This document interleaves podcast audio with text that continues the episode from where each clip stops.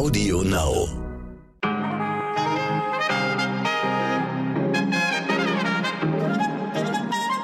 Guten Morgen, meine Damen und Herren, ich grüße Sie. Mein Name ist Michel Abdullahi. Es ist Freitag, der 11. Juni und das ist heute wichtig.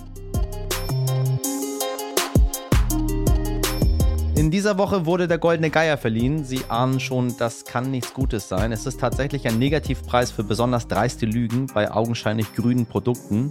Was genau Greenwashing bedeutet, warum Aluminium besonders schädlich ist und ob man mit Social Plastic wirklich Gutes tut, das alles bespreche ich gleich mit Barbara Metz von der Deutschen Umwelthilfe. Ich möchte Ihnen das Gespräch wirklich ans Herz legen, weil wenn wir nachhaltig was erreichen möchten, müssen wir handeln. Und da möchte ich Ihnen heute empfehlen, einmal ganz genau zuzuhören, damit wir nicht alle weiter von den großen, großen Unternehmen an der Nase herumgeführt werden. Und Sie wissen es natürlich längst, heute startet die Europameisterschaft. Schalalala bei der ich immer noch versuche, mich krampfhaft in Fußballlaune reinzubringen. Wie gut die Jungs aufgestellt sind und wen sie selbst im Finale vermutet, verrät mir später meine Kollegin und Fußballexpertin Ulrike von der Gröben. Ich himmel sie schon seit vielen, vielen Jahren im Fernsehen an und diesmal habe ich mit ihr gesprochen. Das ist mein Highlight des Tages gewesen. Starten wir vorab mit einer Nachricht, die mich nicht mehr loslässt, seit ich sie gelesen habe. Das Kinderhilfswerk UNICEF hat in einem neuen Bericht bekannt gegeben, dass erstmals seit zwei Jahrzehnten die Kinderarbeit weltweit leider wieder zugenommen hat. Insgesamt 160 Millionen Kinder sind betroffen. Und während ich das hier so aufsage, bekomme ich wieder Gänsehaut, meine Damen und Herren. Wir vermeiden es im Podcast normalerweise, sie mit vielen Zahlen zu behelligen, weil man sich die naturgemäß nicht so gut merken kann. Aber an dieser Stelle muss ich leider darauf bestehen. Und ich glaube, Ihnen wird es wie mir gehen. Man merkt sie sich in diesem Fall eben doch. Die Zahl der Kinder, die besonders gefährliche Tätigkeiten verrichten, also Arbeit, die ihre körperliche und seelische Gesundheit gefährden, ist seit 2016 um fast 7 Millionen auf 79 Millionen angestiegen. Manche von ihnen sind erst fünf Jahre alt. 79 Millionen Kinder, das ist die gesamte Einwohnerzahl fast der Bundesrepublik Deutschland. 70 Prozent der Jungen und Mädchen sind im Agrarsektor tätig, was so viel heißt, wie dass sie größtenteils schwere körperliche Arbeit in der Landwirtschaft verrichten müssen. Und besonders fürchterlich, weil es die Ausweglosigkeit unterstreicht, rund ein Drittel der Betroffenen gehen nicht zur Schule. Leider sehen auch die Prognosen schlecht aus. Laut dem Bericht könnten bis Ende nächsten Jahres neun Millionen weitere Kinder durch Corona in Kinderarbeit gedrängt werden, weil viele Eltern in der Pandemie ihre Einkommensmöglichkeiten verloren hätten. Und ich stehe hier und lese Ihnen einen Text vor und freue mich, dass ich endlich wieder in der Außengastronomie sitzen kann und die Sonne genieße. Unsere Welt ist nicht fair, aber wir können dafür sorgen, dass sie fair wird.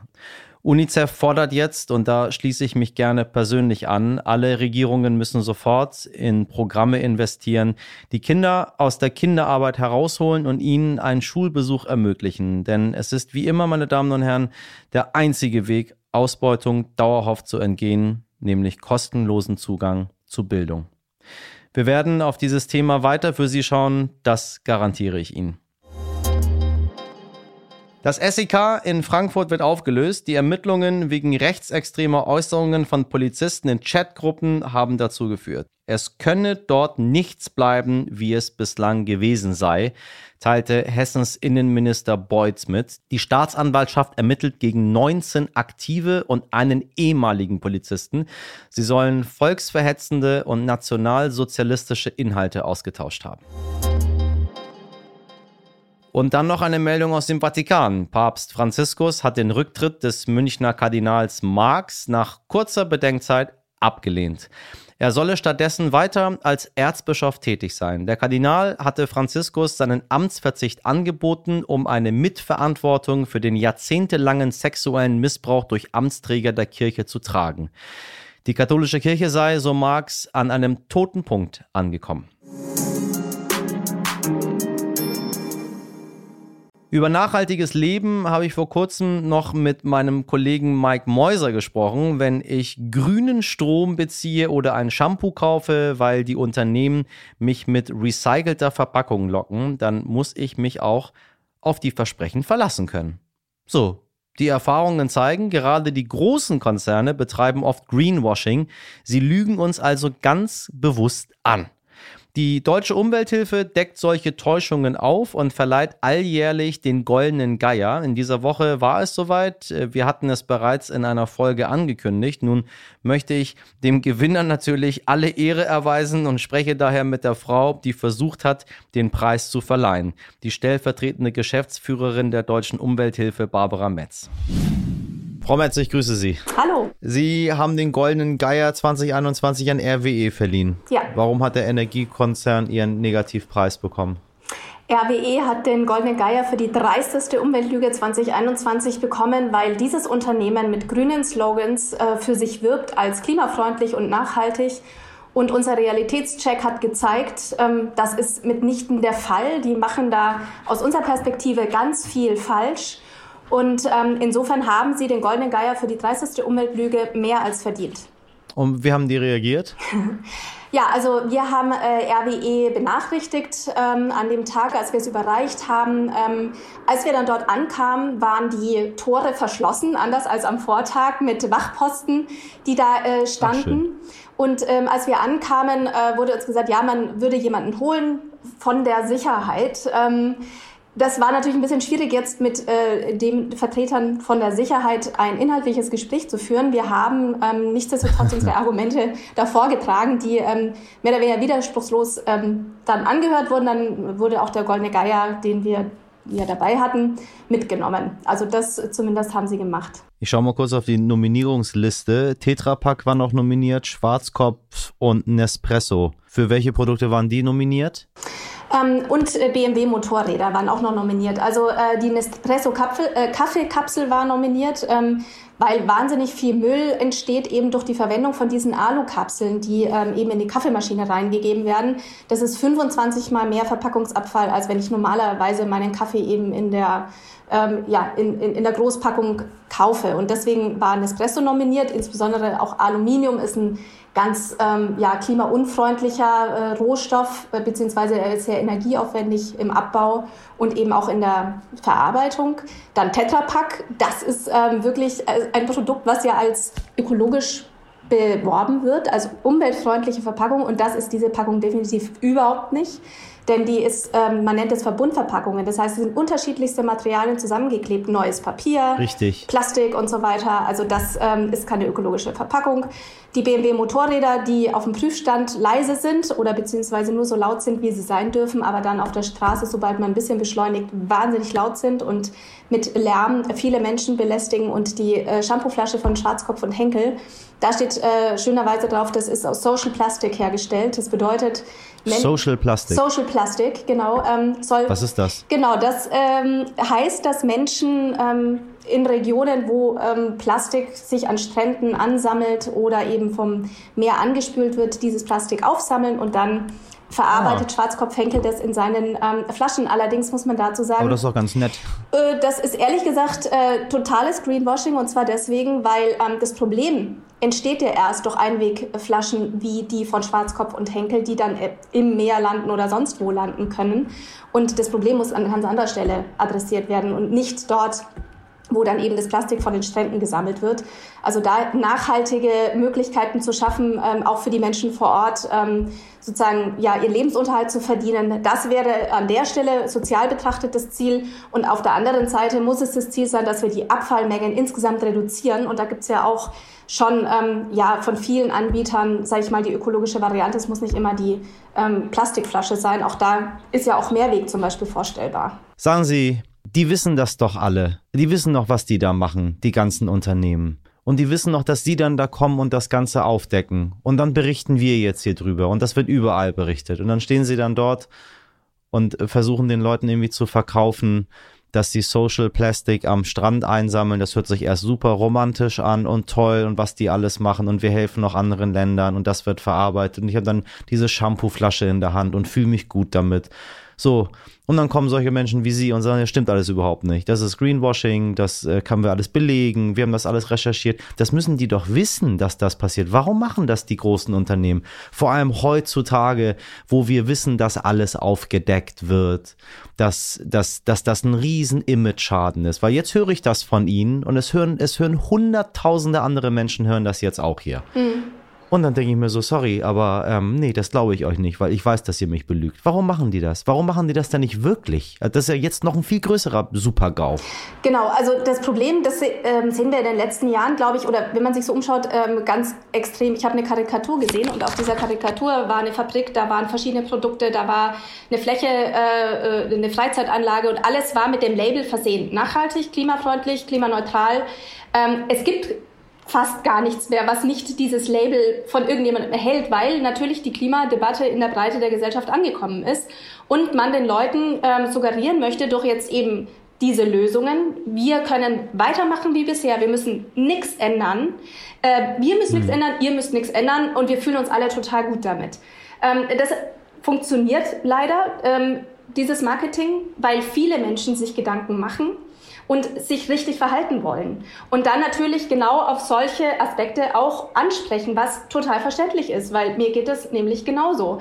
Und deswegen. Und mir geht's genauso. Ich achte auch genau, darauf. Natürlich. Genau. Und deswegen ähm, wollen wir gerade auch mit diesem Goldenen Geier Bewusstsein schaffen dafür, dass man das hinterfragen muss, dass man wirklich die Frage stellen muss, Social Plastic, was heißt es eigentlich, sich, dass man ein bisschen hinter, dahinter schauen muss und sich überlegen muss, ist das tatsächlich nachhaltig und klimafreundlich und wir wollen eben aufklären. Wir wollen deutlich machen mit diesem, mit dem Sammeln ja. auch dieser dreistesten Umweltlügen. Wir haben 2000, fast 2000 Nominierungen bekommen von Menschen, die sich aufregen über diese Produkte, die Greenwashing ähm, par excellence betreiben.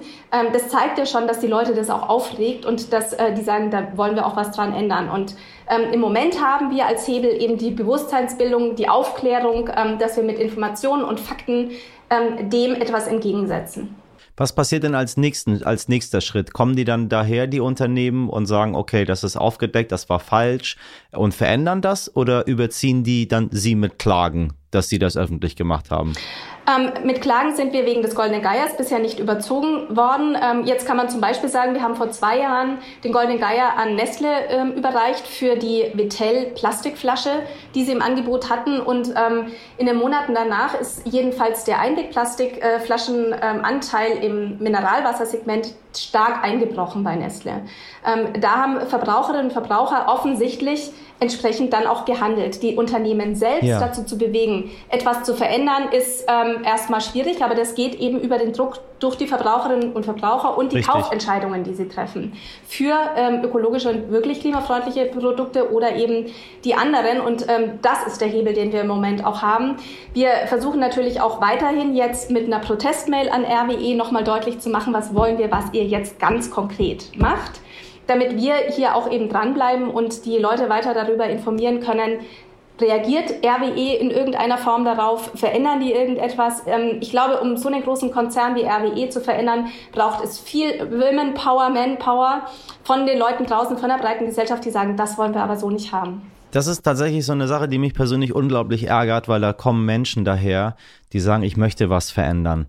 Ich bin bereit, meine Gewohnheiten zu verändern. Ich bin sogar bereit, mehr zu bezahlen dafür, obwohl ich das vielleicht nicht habe. Aber ich möchte meinen Beitrag dazu leisten. Und dann werden sie letztendlich von ganz vielen Unternehmen so über den Tisch gezogen, die Greenwashing betreiben. So, das ist, das ärgert mich wirklich. Das ist so ein, so ein Vertrauensverlust.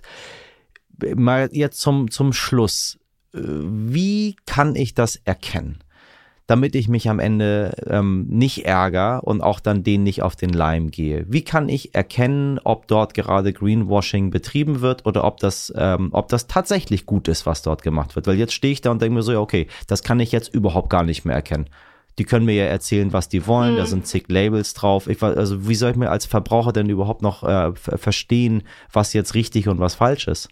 Also ich denke, man kann äh, natürlich recherchieren, wobei das natürlich auch viel verlangt ist, muss man dazu sagen, wenn ich bei jedem Produkt ähm, erstmal ins äh, Internet gehe, um rauszufinden, aus welchen Quellen. Ähm, da komme ich aus dem Supermarkt dann gar nicht mehr raus, weil dann sitze ich da und recherchiere genau, die ganze wobei Zeit. Wobei man kann natürlich über bestimmte Produkte, die man häufiger konsumiert oder wo man sich denkt, die halte ich jetzt für besonders gut, schaue ich doch mal nach, was da äh, drin steckt Äh, da kann ich natürlich auch mal nachfragen oder, sage ich mal, einschlägigen Seiten folgen. Also natürlich der Deutschen Umwelthilfe ist klar. Wir stellen ja auch viele Informationen über unser Newsletter zur Verfügung, ähm, wo wir äh, fast wöchentlich über alle möglichen Dinge informieren. Es gibt auch Plattformen wie Utopia zum Beispiel, die auch sehr stark ähm, ja. aus einer Verbrauchersichtbrille die Alternativen bekannt machen, die man eben hat, wenn es, egal um was für ein Produkt es geht.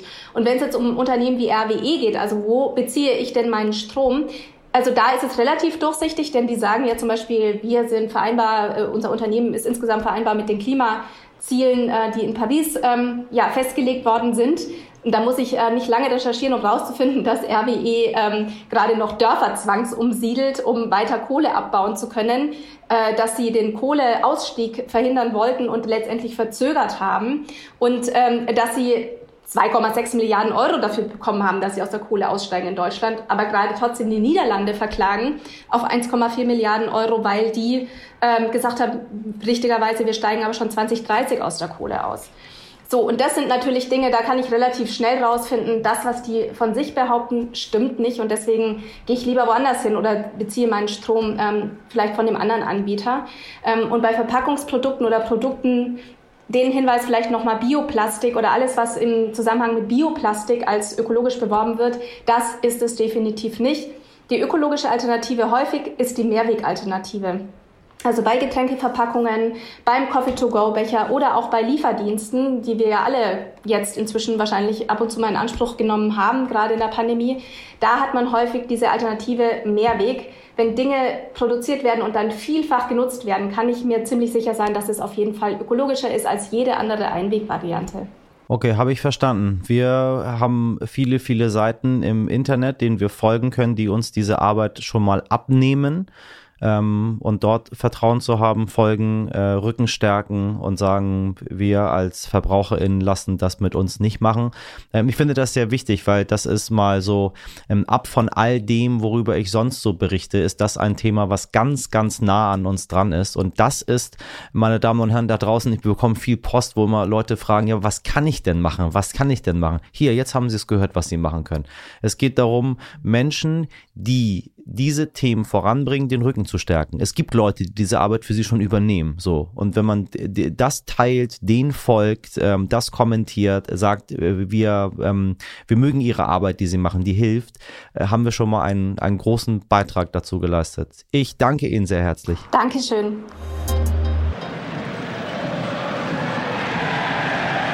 Na, haben Sie schon Ihr Trikot gebügelt oder Ihr Auto mit Deutschlandfähnchen geschmückt? Nee, nee, doch nicht, ja, oder? Die Vorfreude auf die Europameisterschaft kommt dieses Mal ein bisschen schleppend auf. Meine Prognose ist ja aber, dass sich das mit dem Eröffnungsspiel heute Abend aller Voraussicht nach ändern wird. Türkei und Italien treffen im Olympiastadion in Rom aufeinander. Oh Gott, wenn ich das als Kind gehört hätte, wäre ich durchgedreht. Naja, egal, vergessen Sie. Und ich habe mich schon mal solidarisch warm gespielt zusammen mit meiner Kollegin und RTL-Sportmoderatorin Ulrike von der Gröben. Ulrike, ich grüße dich. Hallo Michelle. Bist du schon in der EM-Stimmung? Jetzt geht's los. Du, ich muss dir ganz ehrlich sagen, ich bin exakt seit dem 7 zu 1 gegen Lettland in EM-Stimmung. Und ich glaube, da bin ich nicht die Einzige. Ich kann mir vorstellen, zumindest so ein bisschen was ist auch bei ganz vielen anderen Menschen im Land hochgekommen. So, so, so. Plötzlich hatte man, glaube ich, das Gefühl, da geht ja vielleicht doch was. Naja, wir haben ja gesehen, weil ich glaube, es waren ja über sechs Millionen Menschen, die zugeschaut haben. Und dann noch so ein Sieg ist die Mannschaft motiviert? Also wie, wie, in was für einer Stimmung sind die eigentlich, die jetzt ähm, ein Jahr, über ein Jahr Corona, äh, keine Zuschauer, gar nichts mitgemacht haben? Ja, ich meine, bei denen waren ja, die, die, das war das Jahr ja natürlich äh, furchtbar anstrengend, weil es ja alles ein bisschen verschoben wurde. Die, die, die, die Saison war viel kürzer, die hatten viel, viel, viel mehr Spiele in kürzerer Zeit, ich rede jetzt von den Nationalspielern, ja. fast alle von denen haben ja auch international in der Champions League gespielt, in der Europa League gespielt. Das gilt natürlich für alle äh, europaweit, ne? ist nicht nur die deutsche Mannschaft. Ich glaube, es war schon recht stressig eigentlich alles, sodass sie sich mit der EM tatsächlich und mit der Nationalmannschaft, da bin ich mal sicher, gar nicht so viel beschäftigt haben im Vorfeld. Aber ich meine, vom ersten bis zum zweiten Testspiel ähm, hätte ich schon eine deutliche Verbesserung. Ich meine, es auch schon die, so die Tage dazwischen, wo wir sie ja beobachtet haben, wie wir übertragen haben, hat sich da schon richtig so ein bisschen die Stimmung verbessert und da ist ein Team zusammengewachsen. Ich glaube, ich, ich glaube, da passiert mehr Schönes, als hm. wir bis vor ein paar Tagen noch gedacht haben. Ja, es ist dann auch gleich eine relativ schwierige Vorrunde. Frankreich, Portugal, Ungarn. das, das relativ kannst du streichen, glaube ich. ist, ist, ist, Deutschland auch ähm, relativ schnell wieder draußen oder wie sind die Chancen? Äh, es ist ganz ehrlich, das kann alles passieren. Ne? Also es, es wäre noch nicht mal eine haben Schande. Wir haben in Russland ja gesehen, wie, wie schnell das passiert. Ja, ja, das, ja aber, aber, aber da war es, finde ich, nicht so vorhersehbar. Aber ich meine, es wäre ja nicht mal eine Schande, wenn du in einer Gruppe mit dem, gegen den Weltmeister Frankreich und gegen Europameister Portugal ausscheidest. Das kann natürlich passieren. Auf der anderen Seite, es kommen ja die Gruppenzweiten auffliegen, also die ersten beiden ja weiter. Und auch noch die vier besten Gruppendritten. Deswegen ist es die Chancen schon da. möglich, ja. ja. Und äh, nur ist, wenn er da zurückgeholt, Müller und Hummels hat er zurückgeholt, der Yogi, ne?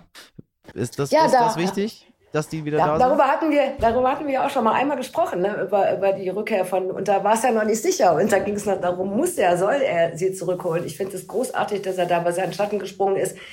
Ich glaube, er, er hatte aber auch gar keine andere Möglichkeit. Die haben beide so eine gute Saison in ihren Vereinen gespielt, ähm, dass man, also das, wenn sie dann ausgeschieden wären in der, in, in der Gruppe, dann hätte auch keiner gesagt, war eine schwere Gruppe, dann hätten sie alle gesagt, der Löw hat sie nicht alle. So, und sag mal jetzt, die Fans, wir alle hier, die wir da sitzen, mhm. das ist Sommer, jetzt ist gutes Wetter, jetzt sind ja. die, die Fallzahlen runter, aber irgendwie keine Fanmeile, kein Public Viewing, also all das, was ich eigentlich immer, wenn WM oder EM war, irgendwie so dieses ja, sich dann draußen die, hinsetzen und ein Trikot anziehen und weißt du, so all das, was dazugehört, ist ja jetzt nicht. ich glaube, in der Erinnerung verklärt sich auch so vieles. du hast ähm, recht. Du hast also recht. die Stimmung kommt tatsächlich immer erst äh, abrupt. Ja, die kommt, kommt auch, beim Start. Die kommt wirklich beim Start. Und auf Fanmeile werden wir ja, glaube ich, dann doch verzichten müssen aufgrund von Corona halt immer noch. Es wird mehr im privaten Raum und in kleineren Gruppen stattfinden, was mir persönlich jetzt ein bisschen egal ist, weil ich das immer sowieso schöner finde. Ich bin gespannt auf, äh, auf 14.000 Zuschauer in, in der Allianz Arena, die sonst 75.000 fast, wie sich das anfühlen wird. Aber ich glaube, es wird, es wird besser sein, als man denkt, glaube ich. Ja, und es ist ja die einzige Möglichkeit. Ich meine, es gibt ja andere Stadien, die sind, die sind brechend voll, wenn du nach Russland guckst. Und ich glaube auch nach Ungarn, dann sind 30.000, 40.000 drin. Es ist auch sehr unterschiedlich, ähm, wie das gehandhabt wird. So richtig verstehen kann man das nicht. Aber so what? Wir können nur hoffen, dass es irgendwie gut geht. Ne? Ich mag da gar nicht dran denken, dass das natürlich noch ein Randaspekt ist, der äh, uns äh, aufs Gemüt schlagen könnte. Ich meine, auch wenn es vielleicht in Deutschland alles safe ist, dann heißt es ja nicht, dass es in allen Stadien ja. und in allen Städten dann so passiert. Und dass man dann so eine bittere Pille schlucken müsste, dass da doch dann die Fallzahlen wieder hochgehen. Sommer, was ist dein Traumfinale? Ähm, Deutschland? Ja. Deutschland, England fände ich gut. Hm, okay, okay, okay. Weil das ist in London, das, das ist Wembley und da gibt's eine, da gibt's großartige Geschichten zu erzählen. Und das, ja, ja. Hätte, das hätte doch was, oder? Ich, du, ich, ich hoffe, dass wir uns noch, also wir werden uns noch ganz oft sprechen, jetzt äh, im, im, Laufe Sehr der nächsten gerne. Wochen zur EM. Äh, ich werde immer wieder durchklingeln ähm, und äh, wir werden uns am Ende unterhalten, ähm, ob es dann Deutschland, England geworden ist in Wembley. So. Bis bald. Bis dann. Tschüss. Tschüss. Heute nicht ich. Und zum Abschluss noch was Saftiges aus Südbaden. Im Riegel am Kaiserstuhl sind 900 Kilo Kirschen über Nacht vom Baum verschwunden. Ja, Herrschaften, Sie hören richtig. Steinobstdiebstahl. Sowas gibt's auch. Laut Polizei sind die Diebe dabei äußerst professionell vorgegangen und haben Planen ausgelegt, ehe sie die Bäume schüttelten und die Beute schließlich per Lieferwagen abtransportierten. Der Schaden wird auf 5000 Euro geschätzt. Und die Diebe, tja, die können jetzt circa 4500 Gläser Kirschmarmelade kochen oder je nach Rezept 2700 Schwarzwälder Kirschtorten backen. Guten Appetit, die Herren, ja, oder die Damen, wer immer es war. Vom Gesetzgeber wird das Ganze übrigens nicht so spaßig interpretiert. Bis zu drei Monate Haft stehen auf gewerbsmäßigen Obstklau. Und wenn Sie, meine Damen und Herren, jetzt mit schlechtem Gewissen an vergangenes Wochenende zurückdenken und die drei Himbeeren, die vielleicht zufällig von der Waldhecke in Ihrem Mund gelandet sind, keine Bange. Mundraub ist seit 1975 kein Straftatbestand mehr in Deutschland. Der Gesetzgeber sagt, wild wachsende Früchte wie Him, Brom und Heidelbeeren darf man in geringen Mengen für den persönlichen Bedarf pflücken. Obacht aber bei Fallobst. Da muss man den Besitzer fragen. Ich liebe dieses Land. Am besten halten Sie es in diesem Fall einfach ausnahmsweise mit der Bibel. Da steht im Deuteronomium 23, 25, wenn du in den Weinberg eines anderen kommst, darfst du so viele Trauben essen, wie du magst, bis du satt bist, nur darfst du nichts in ein Gefäß tun. Oder dich erwischen lassen. Das war's für heute, meine Damen und Herren. Wie immer gilt, wenn Sie Kritik, Anmerkungen oder Ideen haben, immer her damit. Sie erreichen mich und meine Redaktion unter heute wichtig at stern.de.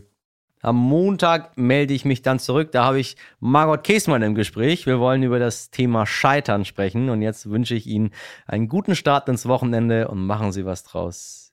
Von Herzen Ole, ole, ole, Michel Abdullahi. Hm, hat sich gar nicht gereimt. Bis Montag.